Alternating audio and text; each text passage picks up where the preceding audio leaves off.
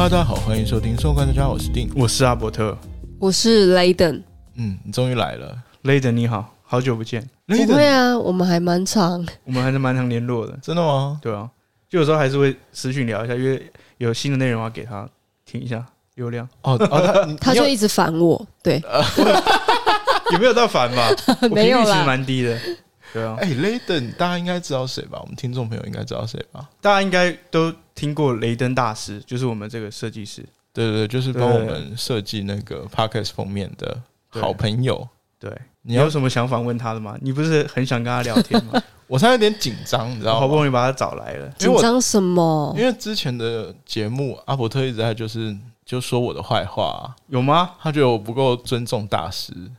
哦，没有，那时候其实状况是这样，就是你写的东，就是他写的寓意太深了，然后这一个封面吗？就是那时候，因为我因为我们等一下会介绍，就是雷人他之前有在国外工作经验嘛，然后我想说他因为他有这样背景，我们如果请他，我那时候想的很远，就是哎、我们是不是取一个英文名，然后那英文名也要跟我们的我们的这个 podcast 的内容是哎、一致性的，然后我就请他，哎、是不是可以帮我就是写深度一点，就是比较不是 Google 翻译的内容了。哦，对对对对对对对对对对，他那是一开始我们做的内容比较像 Google 翻译出来英文，然后我就请他帮我解读一下，然后后来他解读出来的内容越寓意太深了，然后定呢他就看不懂，一开始他看不懂，然后后来我就我一开始想说你看不懂，我我我当做你看不懂，还是我当做你不不就是不接受这个专业，然后我一开始很生气，我其实那时候心里是有点生气，我觉得哇，我都已经找到一个真的在海外工作的设计师，然后他还还有设计的观点，还有想法，还帮我们做这个言语语言上面的在地化，然后找到这么这么好的、这么精准的名词之后，然后你还用一个好像很业余的角度，对，不就是就是很北蓝，就是那时候很北蓝，那时候很不爽。我想说，好、啊，不然你就用你自己的 Google 翻译。我在心里想，不然你用我自己 Google 翻译。可是我那时候在想说，这样有点拍谁，已经请人家帮忙了。我觉得我怎么样也要再说服他一次。然后我就大概解释了一下，然后他就这样子，哇，太强了吧！然后他就，然后他就完全就是被你的设计跟你的想法就已经改变了。哎，雷登，你还记得这时候的故事吗？他不知道故事，故事只有我内心戏。对 这都是我内心，戏，他不知道。就是他那时候有，我们有问他说，就是这个我们本来取的名字跟他给我们的名字到底有什么不同？然后那时候他有一个解释，让我哇哦，你还记得？我我有点忘记那个记忆，他应该完全没有记忆。对，你没有记忆了吗？那你可以说一下那故事。那个故事是这样，就是本来我们取了一个名字，然后你说一下什么名字？我忘记了、你好像就是叫生活观察家，叫 Life 什么的。对对对对对，就是反正就是很直直接翻译很直接翻译的一个 Google 名字。对对对对，然后后来就是 Laden 在帮我们取名字的时候，我我有问他说到底有什么不同？嗯，我透过阿伯特去问他，他说到底有什么不同？我是一个中介，我我我突然了解中介真的是很辛苦。对，然后那时候 Laden 回来的解释是说，它其实都是一样的东西，但是一个是便利超商的寿司，一个是日料店的寿司，它都是一样的东西，就是看你要哪一个。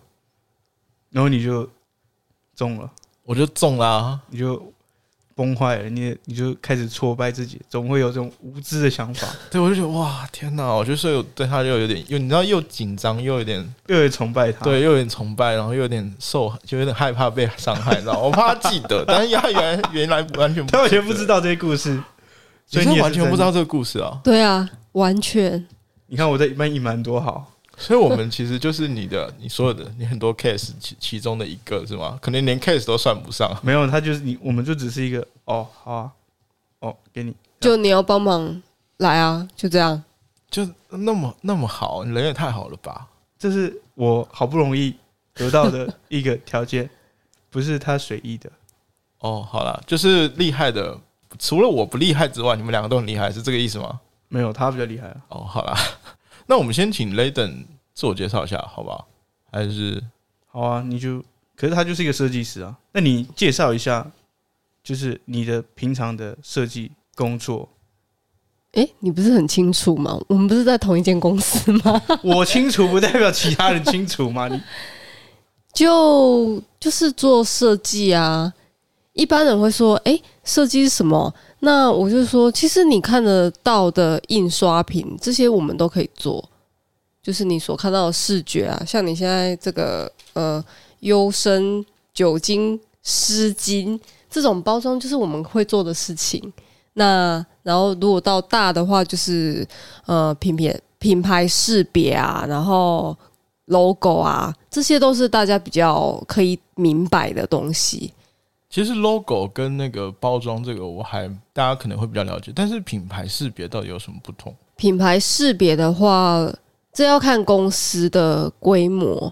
那如果说是一间很大几百人的企业的话，那他们就一定需要品牌识别来规范，让他们的所有东西都能系统化。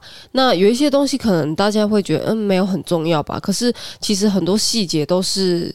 代表公司的形象，那像信封啊、呃文件袋啊这些，就是好像很普通的东西，可是上面都需要有代表这个公司的颜色啊、它的标准字啊、它的 logo，然后让你一下子就可以知道说，哎，这我知道这是这间公司。就像麦当劳，你一看到它的东西，你就知道它是麦当劳，它的颜色就是很鲜明。那你看到这样的配色，你就会想到，哎，我觉得那好像麦当劳。就是这样。哎，他那个他说的这个，我突然想到，就是饭店，因为做旅游嘛，嗯，饭店其实它会有那种信封，或者说它会有那个它的说明册之类，然后它都会用一系列的一个颜色，或者说一个设计概念这样去做，这是很重要的。他总不能呃。它的信封袋是红色，然后文件袋是绿色，这样你就会通常我们看到的时候就会很难去辨别说，哦，这是代表它的东西，而且让你你看到的时候，你会觉得说，你会觉得除了混乱以外，你会没有那种嗯认同感，就是觉得说它是一个大企业，可是它却没有做到这样，连这个细节都没有注意到，所以为什么品牌识别？这些东西它的价格它会这么贵，就是它的落差会这么大，也是这个原因，因为它所需要注意到的细节非常的多。嗯，因为之前我跟雷登的接触只有那个 podcast 的封面，对 logo 封面，但是我发现它其实有有很多细节在里面，就是它其实那时候他设计的这个观点跟逻辑，还有命名的这些内容，它是用不一样的高度在帮我们做这件事情。它不是只是出发，就是很像我们去超商买一个贴纸那种感觉。它是怎么去从你这为什么需要这个东西去设计、去规划，给你你想要的东西，更背后的目标，或者是我们我们节目的内容核心价值在里面。所以那时候我我其实那时候为什么很觉得你很无。对不起，对不起，好不好？我那时候其实有一个点是觉得不要讲了，因为因为其实我知道他设计的角度跟想法，还有他会用什么样的，他会用多少样多少的能力去做这件事情。我我大概知道他的那个那个愿意去做这件事情的心态，然后最后结果，然后最后会有个落差嘛，心里会有落。其实我们就按照我们自己现在有的东西嘛，就是我们的那个 mark。因为我记得我刚开始给另外一个朋友做的时候，其实我是没有给他一些我想要的东西的元素。那我不知道 Laden，你作为一个设计师的角度来说，你会喜欢像我这种我会给元素的，还是说是让你自由发挥的？哪一种对你来说会比较好一点？通常如果有一个呃出发点会比较好，对设计师来说会他在发想的时候会比较有方向，而且做出来的东西也比较容易有。共鸣，因为起码我先知道说你心里想要的东西是什么，那我才能够给你你想要的东西。我总不能一直猜做了十几个，然后一直都猜不到你心里想要的东西。所以能够说出自己想要的东西是很重要的。对设计师来说，他可以缩短很多沟通以及猜测的时间，因为有很多就算是他讲出他想要什么的时候，我们也不一定能够做出。百分之百做到他想要的东西。哇，那雷德，你这样看下来，真的是还蛮有经验的。你从事这个行业很久了吗？我在读书的时候就是念设计，那毕业后其实也一直在做设计。那现在年纪也不算小了，也没有看起来很大了，对。我比较好奇的就是有什么嗯启发点吗？就是怎么启发对，就是你从你说你从高中开始做设计，那做设计这一件事情是有什么开发，就是让你去有什么点去让你那么想做设计？其实我觉得这应该跟天生从小有关系吧。呃，我觉得这可能是一个呃天生与生俱来的一个，天生就是当设计师的，不是不是我的意思是说，可能从小我就不是很喜欢丑的东西，哦，然后品质，它它的品对以前有有自己有自己标准，以前可能也不是很懂什么叫做美感、质感之类，也不会去挑选，可是就是会很排斥我觉得丑丑的东西。那到后来的时候，开始可以自己去选择科系。我那时候对室内设计师很向往，因为觉得哇好漂亮啊，然后这个头衔听起来很厉害，然后于是一开始五专的时候就去念了室内设计，然后后来接触了商品设计。那其实真正到平面设计这一块是在毕业后，那平面设计才是我真正想要做的事情。我也一直在往这一条路发展。我想了解一下，就是你，因为你应该工作到现在，应该也认识很多同事啊，或者是以前一起读书的朋友。你觉得设计师都有这样的特质吗？就是喜欢不喜欢丑的东西，还是不喜欢自己不喜欢的东西？这个对啊，这句话有点问题。这句话 就是对于美感这件事情，设计师他你觉得是有一定的标准吗？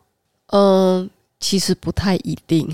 老实说是这样，本来会以为大家都会很在意的事情，可是我我后来发现，其实并不是每一个设计师都会这么的在意。这样，他这句话意思就是他标准比别人高，我也觉得，我觉得从中听出了优越感，对，就是你知道吗？他们 他们不懂的我才懂。有有真的让你觉得这个设计真的很一般的吗？他可能不值得去，他应该一路上看的很多了，看太多，是不是？我不能去批评每一个人他他的，因为我觉得这是一个个人的主观意识的问题，每个人对美的定义是不一样的。那可是我必须承认，我对美的定义是的确是比较高一些。换句话说，换句话说换句话，说对对对对对，在座的各位，在座各位，你们都不懂什么叫美。哎、我没有这样说，是他们两位说的哦。OK，这样会不会很辛苦啊？就是因为你可能注重的细节，或者说你所谓的美感会比别人高的时候，你要去花很多的沟通成本。就那我们要怎么去学习嘞？如果想要往这方面走的话，嗯、如果说以天赋来说，那那这个没有办法了。我真的觉得他很秀，好喜欢这种个性的。但是我觉得美感是可以培养的，比如说你从小的话，可能我们可能没有办法去改变我们的环境，可是如果你真的很喜欢这些东西，你可以开始去呃尝试看这些，然后去理解说为什么这些东西它之所以明明是一样的东西，为什么它就是这么贵？为什么无印良品它看起来就是很简单，没有颜色？他是无印良品的粉丝，对啊，我也是，哦，你也是粉丝哎，那为什么它没有颜色，可是它却可以卖这么贵？它的道理是什么？那可以慢慢的去接触这样的东西，去理解说它的价值在哪里。嗯，你有没有什么小癖好啊？就是从学生时代一直到现在，然后就是在设计领域这方面，你觉得是可以帮助设计的？帮助设计吗？其实，在读书的时候，我我说真的，我不是很认真，对。但是到后来出社会，真的就比较，因为确定了自己想要的东西，所以会开始去接触很多类似的，会想要去看美的东西。那我后来发现到一个点是，我看美的东西，我比如说我存存下来这一位设计师的作品，那再过一段时间，我再回来看的时候，我就会发现它好像没有那么好看。我觉得这就是，也许就这就是代表说美感提升的一个重要的一个呃关键点吧，因为你。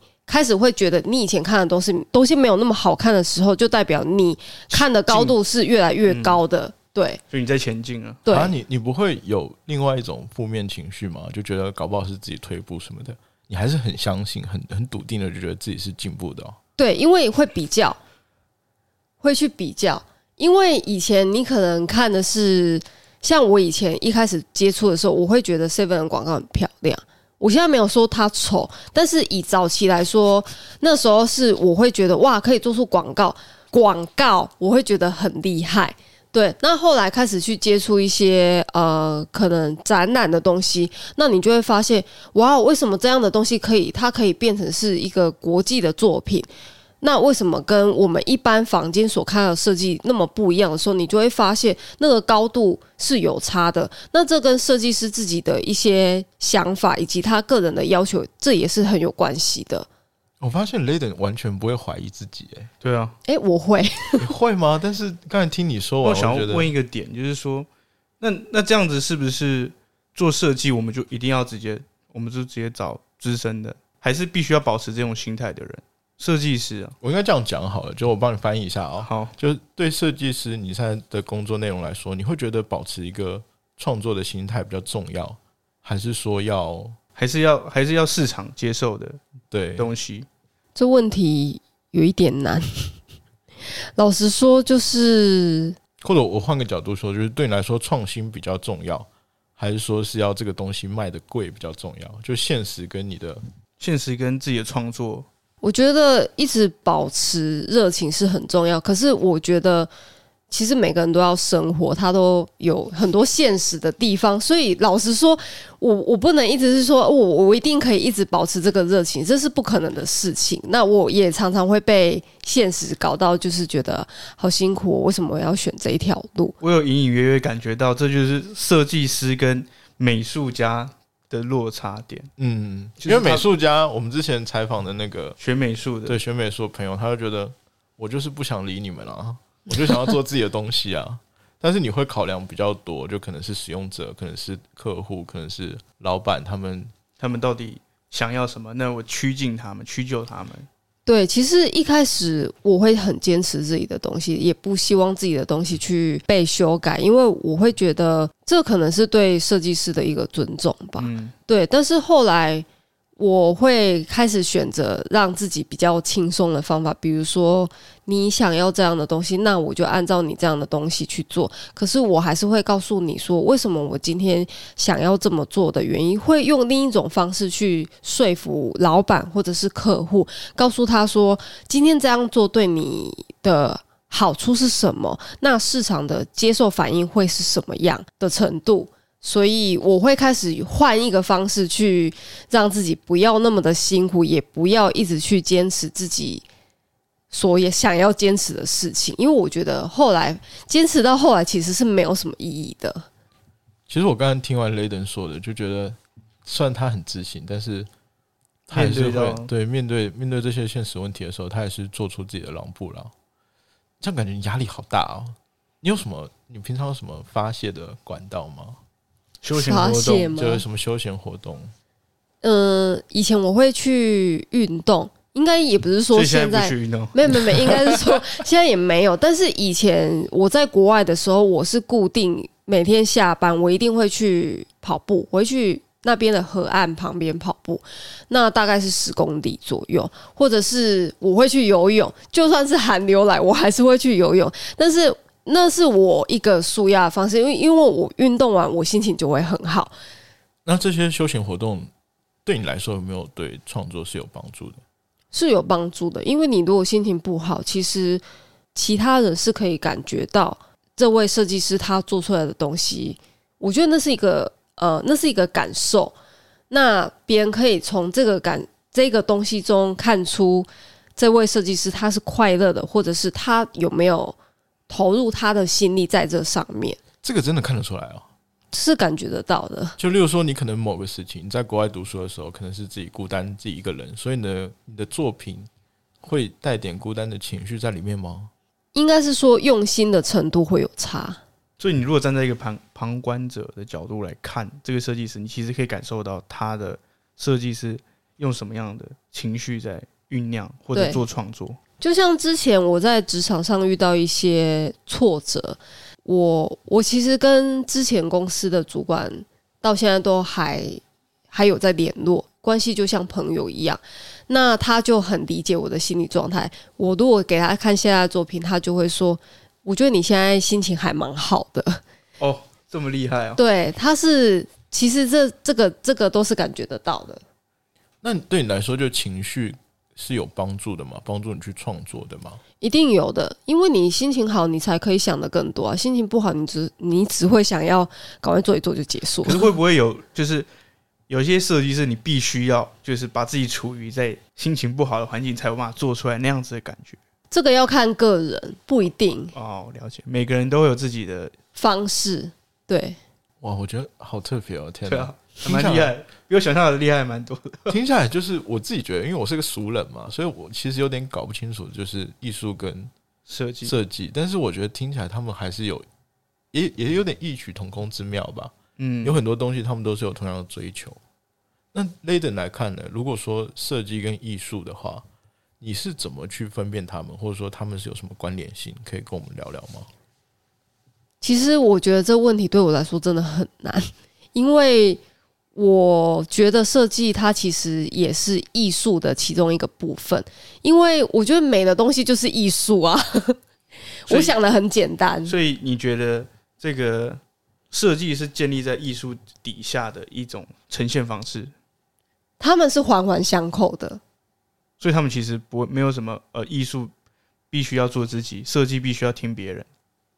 没有，你讲的是现实跟理想。哦哦哎哦，解决了，解决问题了因为了。这个问题其实困扰我们蛮久的。对，因为我们我们一直觉得说，艺术家他他的创作就是做自己想要的，然后有人喜欢他买单。那设计师就是客户要什么，那我们设计东西给他，就是两个方向是相反的，所以其实是现实跟理想对啊，设计它也可以非常的理想化，。对，可是也要有人付你钱啊。哦，那我们最后最后一个问题吧，这个是我觉得大家都会有一个，嗯，应该还蛮多人想想了解。想了解的，就是假设你有朋友或者说你有子女，然后他是想未来想要往设计方面发展的话，你会给他什么样的建议？第一个是你父母的财力真的要够，学设计的就必须要有这个，学学艺术创作的，你觉得不管是音乐啊，或者是影像，或者是设计，对，因为艺术对大部分的人来说都是抽象的，那我们也很难去想象说，诶，你以后可以干嘛？可能当老师吧，美术老师吧，也不知道。一般会去选他们可能觉得比较安全的方向。所以，如果说今天呃自己的孩子想要走设计的话，其实我不会。如果我自己有孩子，我不会不支持，因为我自己就是学这一块。只是我会告诉他这一块是真的很辛苦。那如果说我有这个能力的话，我会想要让他在一个可以接受这样的，可以比较可以接受艺术的环境，会让他可以去自由发展。因为我觉得在一个想法很受限的环境，其实做这件事情是很痛苦的。在国外，就是去不去国外真的落差那么大吗？真的落差很大。因为我们之前美术的朋友，他就觉得你可以去看一些就是当地的作品，或者说他可以去观赏一些就国外的风情，然后对他来说，对他的元素创作或者是思想上面，对，落差是真的很大。那你会让你的孩子，哎、我们其实前一段上个话题我们还在聊这个，对，就是如果我们想未来有小孩的话，我们想要让他就从小到大都很快乐的生活，但是可能读到大学之后才会把他送出去之类的。因为条件是这样，就是最近有在跟同事啊朋友聊天，就是说现在其实养小孩成本很高，那现在这种补习啊什么有的没的，费用超高的，然后可能一个月要两三万块。你们会觉得说，呃，我们要从小开始多角化的去可能学艺术啊、学舞蹈啊、学什么的，有的没的都学，多才多艺，还是会觉得先给他快乐长大，那到了他要准备要到大学或者要大学毕业要去出国念书，再把直接把那笔钱拿去支付，你会觉得偏向哪一个？我觉得陪他探索会比较重要。就你是第三个，不安应该是排你出。说，当然黄给他一个快乐成长一定是必然的，因为有一句话是说，有一些人是用童年治愈自己，有一些人是用余生自己的一辈子嗯去治愈他的童年，所以我觉得童年那一段是很重要。那那一段也是探索最好的时机。那我觉得陪着他去成长，然后去找出他真正想要比较重要，而不是投了一堆钱，然后去试了 A B C D，然后都不知道最后他还跟有什么？对他会说我不知道我要什么。天哪，太强了，太强了！现在又有第三个答案呢。我现在有点好奇，我们是每来每一次来朋友，然后我们问这种问题，他们都会有第三个、第四个有可以一直有五六七八九十，每个人都有自己的对想法。对就哎还蛮有趣的。而且我发现他真的是，因为我我没有接触过什么设计师，对那他的确有一些观点是跟我们不太一样，还就不是我太熟不是，对，他就不是凡人，他的思想比较特别一点。那你就是觉得说，呃，第一个就是环境嘛。你希望嗯如果、如果你真的要走设计这条路的话，你要很注意自己的环境。对，然后还有我刚才听你的话里的意思啦，我理解一下，你是说天赋也很重要，对吧？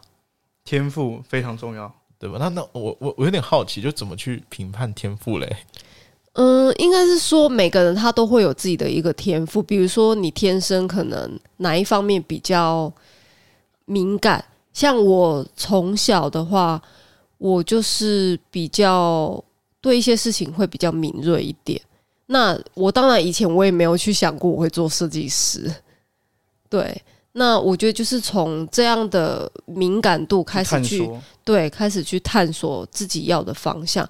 可是，嗯，我觉得在台湾的话，它比较对大家来说，可能应该有面对到同一个问题，就是从我们开始可以去选学校的时候，就会说，哎，你想要选哪个科系？可是通常大家都会说，嗯，可能是什么什么系吧。其实我也不知道我要干嘛。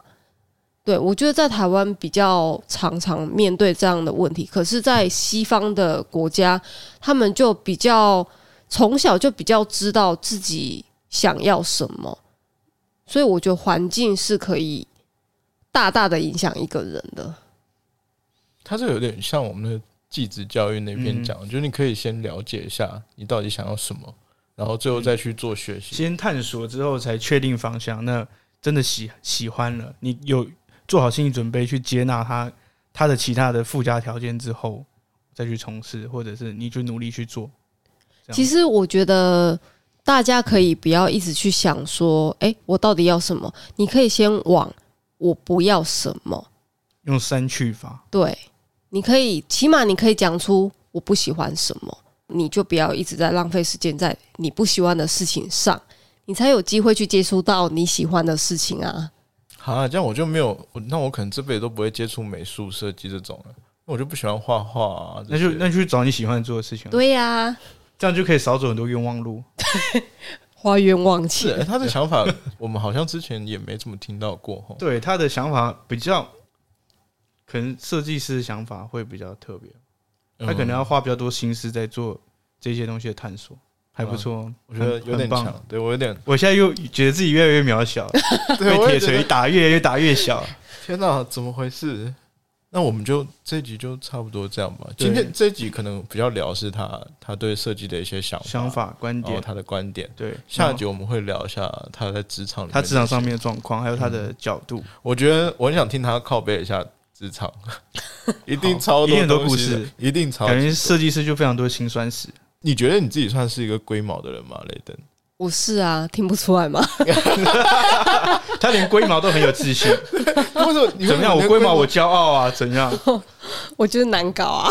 ？OK，那你一定有超多故事跟我们分享，好不好？好，好，那如果喜欢我们的频道，或者说有什么问题想要问我们的设计大师雷登的话，欢迎到 IG、FB 或者是我们到时候会把他的资讯留在下面了，可以吗？就是你的你的联络资讯，或者是？IG 什么的，我是原始人，哦，他好像都没有，我没有，在用。这些。没关系啦，哦。反正我我们我们先帮你收集资讯啊，如果有需要的话，就是能可以啊，，可以啊。可以可以先发 email 给我们对啊，然后我们再帮你转给雷登。对啊，嗯，好我在，我在做窗口，没有问题。好，我是生活天来定，我是阿伯特，你是雷登，雷登，哎，对，我们下次再见喽，拜拜。拜拜。拜拜。